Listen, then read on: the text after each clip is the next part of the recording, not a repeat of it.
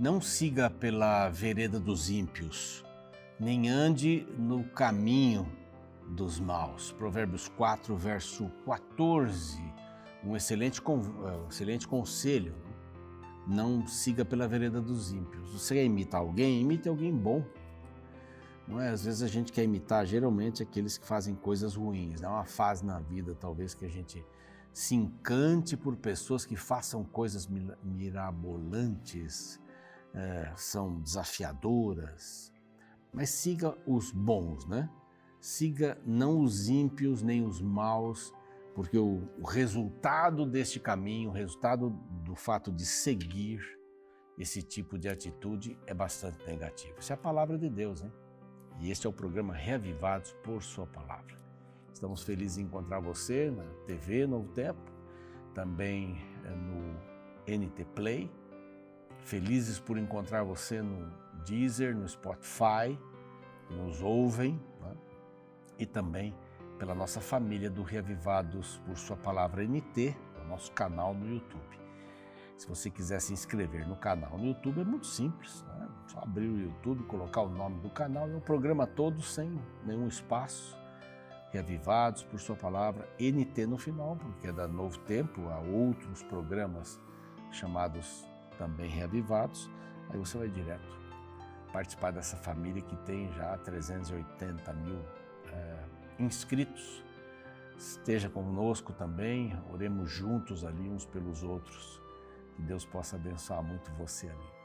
Queremos agradecer ao, aos que fazem parte dos Anjos da Esperança, esse grupo maravilhoso, especial, hum, desculpe, que apoia a Rede Novo Tempo e o seu objetivo de pregar o Evangelho em português e espanhol em todo o mundo. Isso é um desafio bastante grande através das mídias sociais, através dos cursos bíblicos, da TV, das rádios também. A América do Sul é forrada desse trabalho, não é que tem a central aqui em, em Jacareí, São Paulo. Aqui temos pessoas de diversas nacionalidades que trabalham para este objetivo objetivo bastante nobre, né? É muita gente trabalhando aqui e cônscio da sua responsabilidade missionária. Então, grato a você que é anjo da esperança, que contribui mensalmente para que esse ministério siga adelante, siga, siga à frente, adiante. Quero aproveitar o momento também e oferecer para você esta revista maravilhosa aqui, 98 páginas, esse curso bíblico, né, em forma de revista, são 15 temas falando sobre o Espírito Santo, o Deus dos bastidores. Ele não aparece muito, mas tem uma função muito importante. Né? Até alguns acham que ele é uma força divina, uma energia divina, mas ele é uma pessoa e você vai encontrar é, muitas respostas interessantes nessa revista. Aqui temos um número telefônico, um outro número para você fazer o seu pedido. Guarde o número e passe para os seus amigos, para as suas amigas para que também tenham a oportunidade de estudar sobre esse tema tão importante e tão empolgante também. Nós estamos estudando o livro de Números e vamos pegar aqui uma empreitada bastante grande e forte hoje, capítulo 28. É o quarto enfoque de Moisés, eh, lá na planície de Moabe. Eh, ele contou o povo, ele preparou a herança, ele consagrou um substituto, um novo líder. E a quarta coisa que ele fez está aqui no capítulo 28 e vai até o 29, hein? Sim, o 29 e 40, onde ele apresenta as festas, festas diárias, mensais, anuais, que o povo de Israel deveria participar. Então, logo após o intervalo, vamos entrar com este assunto, capítulo 28. Não sai daí.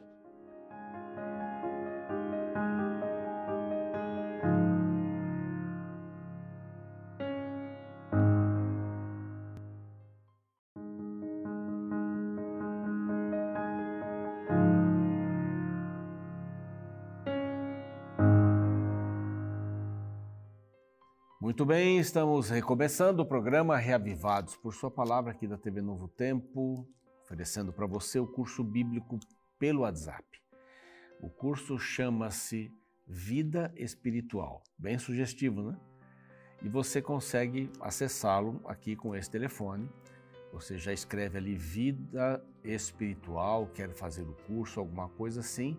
E da mesma forma aí, quando colocar o QR Code no seu celular, você faz o mesmo caminho. Então, recebendo aí a primeira mensagem, você vai trocando as mensagens, vai, vai completando as perguntas ali, é só colocar ali um, um número, né? Número um, número dois, é isso ou aquilo. Número um, número dois, é bem simples, bem fácil. Enquanto você espera a revista eh, sobre o Espírito Santo, você pode fazer esse curso em qualquer lugar e pode indicar para as pessoas, porque na hora elas recebem o curso. Não tenho dúvidas de que outros cursos surgirão, muito prático isso. Dá um trabalho, mas é muito prático. Dá um trabalho para fazer, né? mas é, é maravilhoso.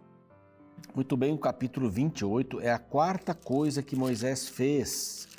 A primeira coisa começou lá no capítulo 26 um golinho de água aqui. Então, foi um recomeço para o povo de Israel. Ele conta os soldados. Quantos tem? 601.730. Um pouco menos do que quando saíram. Ninguém foi repetido. Aí ele fala sobre a, a preparação da herança. Tribos maiores, locais maiores. Vai falar sobre o censo das tribos, né, dos levitas, ou, aliás, a herança né, do, da, das, dos, das tribos, digo melhor, dos levitas, estão fora dos doze, e das famílias. Passa pela consagração de um novo líder. Importantíssimo isso aqui, a maneira como ele fez essa transição espetacular. Né? Deus é, lhe pede que ele apresente o povo, apresente o, o novo líder Josué ao povo, fale dele na frente do povo, o encha de autoridade, que é um dizer bíblico aqui, para que ele possa ajudar o povo a entrar, sair, como ele mesmo diz aqui, um homem para dirigir o povo, para que o povo não vivesse como ovelhas sem pastor. O líder, o líder faz toda a diferença. E aqui agora a quarta, quarta coisa foi o seu enfoque sobre a adoração. Então ele vai falar sobre adoração. Era uma coisa importante, ele queria deixar isso claro, que os israelitas não esquecessem de jeito nenhum este tema. A primeira coisa que ele faz uh, foi uh, falar a respeito dos sacrifícios diários, a consagração total ao Senhor, uh, através dos sacrifícios diários. Aqui a gente já tira uma lição muito grande, muito grande. Pessoas com compromissos é, constantes e diários no que diz respeito ao estudo da palavra têm tido um resultado maior na vida espiritual. Era uma pesquisa aí, terminaram em 2012, se não me engano, 10 anos de pesquisa, o Brasil também esteve envolvido. Pessoas que liam a Bíblia uma vez por semana, duas vezes, três vezes e quatro vezes ou mais. Pessoas que liam a Bíblia uma vez por semana, praticamente nada acontecia. Pessoas que liam a Bíblia duas vezes, pouca coisa, três vezes, um bipzinho assim, bip, alguma, mas quatro vezes ou mais, as pessoas começavam a ter algum desenvolvimento sério em algumas áreas. 60% é, das pessoas deixaram de beber, é, de ver pornografia, não me lembro se eram 45% ou 50%, alguma coisa nesse sentido, solidão, depressão, eram itens, eu não tenho os percentuais aqui comigo agora, mas eram itens importantes que caíam. E as pessoas tinham uma vida melhor. Pessoas que leem a Bíblia quatro ou mais vezes por semana.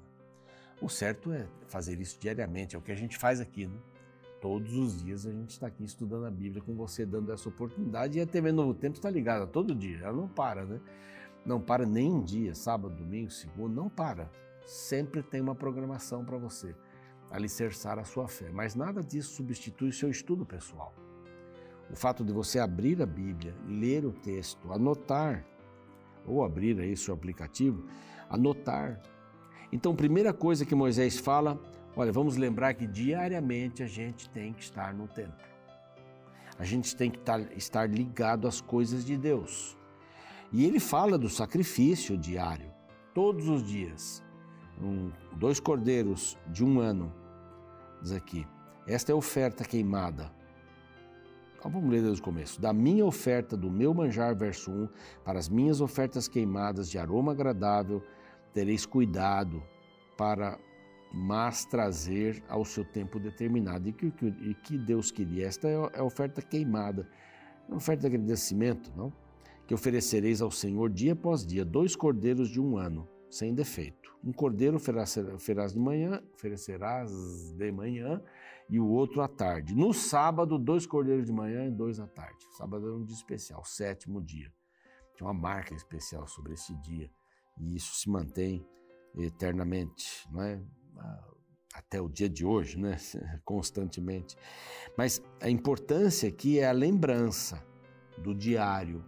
Vocês vão fazer isso diariamente lá no templo móvel e depois quando for construído o templo definitivo. Isso foi no templo de Salomão que aconteceu. Demorou um pouco para acontecer, né?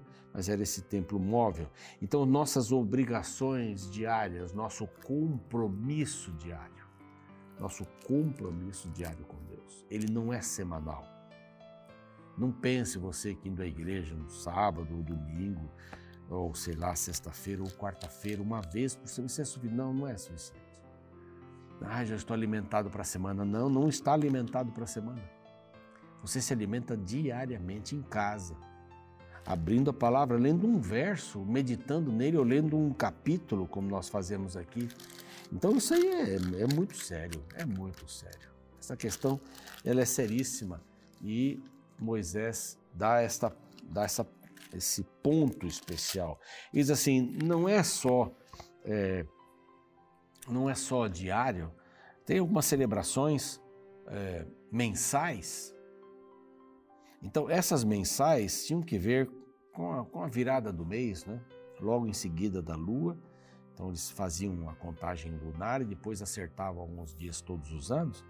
Mas, diz aqui no verso 11, né, nos, nos princípios dos vossos meses, no começo de cada mês, quando termina com a lua cheia, nova, sei lá, qual que seja, logo no começo do mês, oferecereis em holocausto dois novilhos e um carneiro, sete cordeiros. Aí começa uma repetição aqui desse mais ou menos, mais ou menos disso aqui. Então são ofertas de holocausto, de adoração, de agradecimento a Deus, e também três décimas de uma efa de farinha, quer dizer, é, daí dois litros mais ou menos, de flor de farinha, amassado com azeite. O que eles viriam fazer lá em cima também, acabei não mencionando, né? mas eram ofertas de, de gratidão e louvor. A oferta diária também queria dizer que Deus providenciava a salvação a cada dia, para todos nós, de manhã e à tarde. Visão de Cristo. Aqui as mensais, todos os meses, para lembrar, todos os meses, começa o mês. E a lua nova eh, fazia essa diferença, não é? Aparece agora os anuais, diários, mensais, anuais. Os anuais são as festas, e aqui são duas festas mencionadas, nós vamos ver as outras depois no próximo capítulo, mas a festa da Páscoa e a festa do Pentecostes, ou nos dias das primícias, né? 50 dias depois da Páscoa era comemorada a festa uh, do Pentecostes. A Páscoa era uma festa muito especial. Ela falava da libertação do povo de Israel do Egito. Então, no 14, no 14, aliás, 14 dia do primeiro mês, então ela dava, inaugurava o mês espiritual, o mês do, do ano religioso, digo melhor, do ano religioso. Já o ano civil era comemorado em outra época, nós vamos ver mais para frente aqui. Mas essa festa era fundamental, tão importante que ela começava o ano religioso. Deus nos libertou, Deus nos deu uma nova condição de vida, Deus nos deu um novo caminho para seguirmos. Então vamos fazer essas festas anualmente, festas diárias, eh, que compromisso diário com Deus, a resposta de Deus ao problema do pecado de manhã e à tarde não tem não tem escapatória. Deus ama, Deus dá a sua graça. As festas mensais eram, eram festas gostosas, festas familiares, festas de alegria uma vez por mês, como eram feitas, e aqui as anuais que começam com a Páscoa do Senhor. Aqui diz: no primeiro dia haverá santa convocação, nenhuma obra servil fareis. Era um dia muito especial, nenhuma obra servil fareis. Mas apresentareis oferta queimada em holocausto, de agradecimento, de adoração. Dois novilhos, um carneiro, sete cordeiros. Isso vai se repetir, é, ou se repete aqui o mesmo da lua nova. É? E depois se repete também é, ali no Pentecostes, mesma coisa esse mesmo grupo de, de ofertas durante sete dias. Sete dias isso era feito. No sétimo dia tereis santa convocação, nenhuma obra serviu, fareis. Começava, uma semana depois terminava. A, a Páscoa tinha muito significado. Nada de fermento. O vinho, comiam ervas amargas para lembrar, lembrar os tempos do Egito.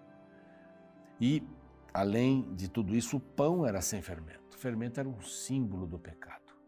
Uma festa muito importante que fazia é, tudo para relembrar. Né? Relembre, lembre-se de Deus todo dia, de manhã à tarde. Lembre-se de Deus mensalmente, com muita alegria. Lembre-se da libertação uma vez por ano, uma festa grande, uma festa de vários dias. Ela começava no 15 quinto dia e depois ia mais sete dias comendo pães asmos e assim por diante. Deus me libertou do Egito. E agora vem a festa uh, de Pentecostes, a festa das primícias, da colheita, a, a festa que valorizava aquilo que os judeus tinham trabalhado e conseguido agora. Então vamos agradecer pelo pão que a gente tem nesta festa. Vamos agradecer pela provisão que Deus nos dá. Então, as primeiras colheitas, uma festa muito grande, uma festa de agradecimento a Deus, uma festa de alegria entre as pessoas. O povo de Israel era muito festeiro, né? Nós temos várias festas aqui, já estamos falando.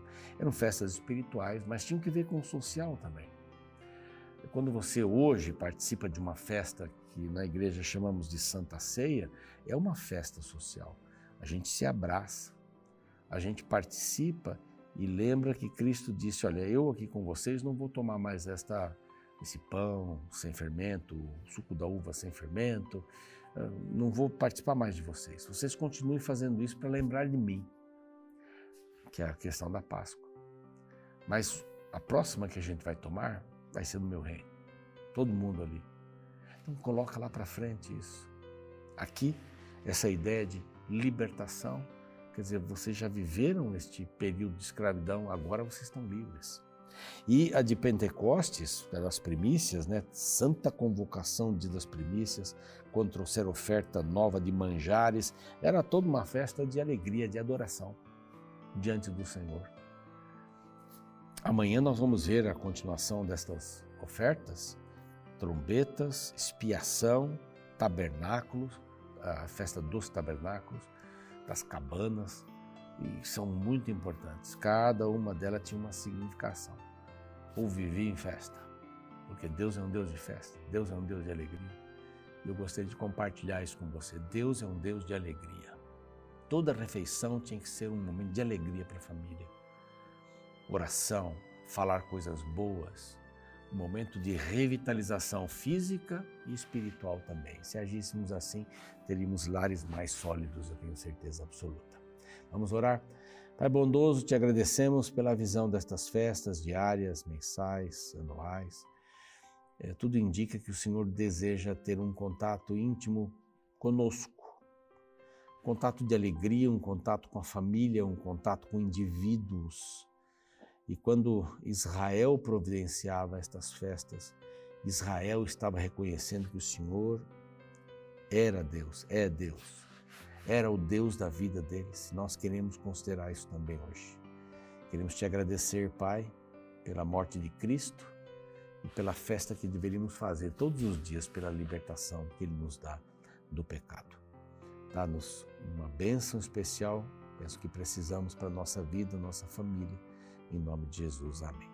Eu fico por aqui, a gente segue o programa e amanhã vamos lá com o capítulo 29. Espero você. Até lá. Na minha infância, um costume que minha mãe se esforçou para implantar em nossa família foi o culto familiar. Todos os dias, logo pela manhã e também no final da tarde, ela reunia todos os filhos para um momento de estudo da Bíblia e de oração. Confesso que quando criança eu me sentia obrigado a participar daquelas reuniões muitas vezes contra minha vontade. Em diversas ocasiões, eu precisava interromper minha recreação com os meus amigos para atender o convite de minha mãe para fazer o culto familiar. Hoje eu sou adulto e entendo como aquelas ocasiões foram importantes para minha formação espiritual. Afinal, através dos cultos familiares, minha mãe me fazia lembrar todos os dias, de manhã e à tarde, que eu precisava estar em comunhão com Deus.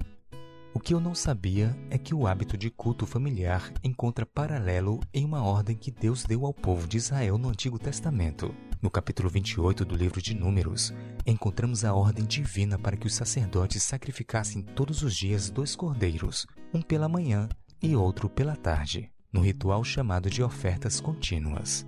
A partir do verso 3 lemos: Dir-lhes-ás, esta é a oferta queimada que oferecereis ao Senhor dia após dia. Dois cordeiros de um ano, sem defeito, em contínuo holocausto. Um cordeiro oferecerás pela manhã e o outro ao crepúsculo da tarde. Os sacrifícios realizados diariamente de manhã e à tarde lembravam o povo de Israel que eles precisavam da graça de Deus todo o tempo, desde o momento em que acordavam até a hora em que se recolhiam para dormir, a graça de Deus deveria estar diante de seus olhos. A fumaça que subia do templo pela manhã e pela tarde era um apelo para que todo israelita não se esquecesse da necessidade de estar em comunhão com Deus todos os dias, todas as horas, tanto pela manhã quanto pela tarde. Diante deste importante princípio bíblico, eu faço um apelo para você que me ouve neste momento. Separe um tempo todos os dias, tanto pela manhã quanto pela tarde, para estudar a Bíblia e ter um momento de oração. Se você puder reunir sua família nestas ocasiões, será melhor ainda. Afinal, precisamos nos lembrar continuamente que só estamos seguros se estivermos conectados com Deus todos os dias, todas as horas, tanto pela manhã quanto pela tarde.